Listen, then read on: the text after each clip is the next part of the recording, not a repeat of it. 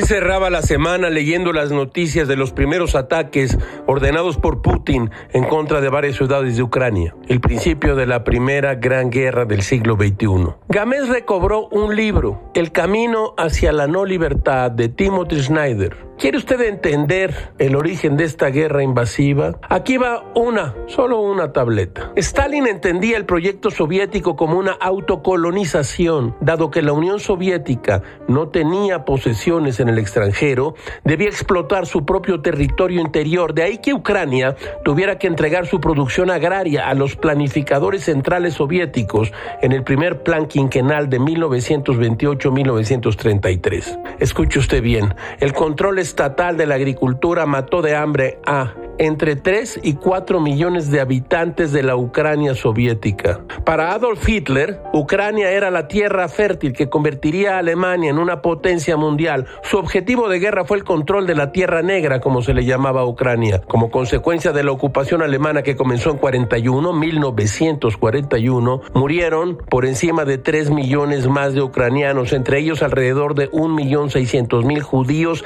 asesinados por los alemanes, la policía y las Este es un pequeño botón histórico de lo que ocurrió en Ucrania. Hoy ocurre una guerra ordenada por Putin. Todo es muy raro, Garacho, como diría el mismo Timothy Snyder. Experimentar la destrucción de un mundo es verlo por primera vez. Herederos de un orden que no construimos, somos hoy testigos de un declive que no habíamos previsto.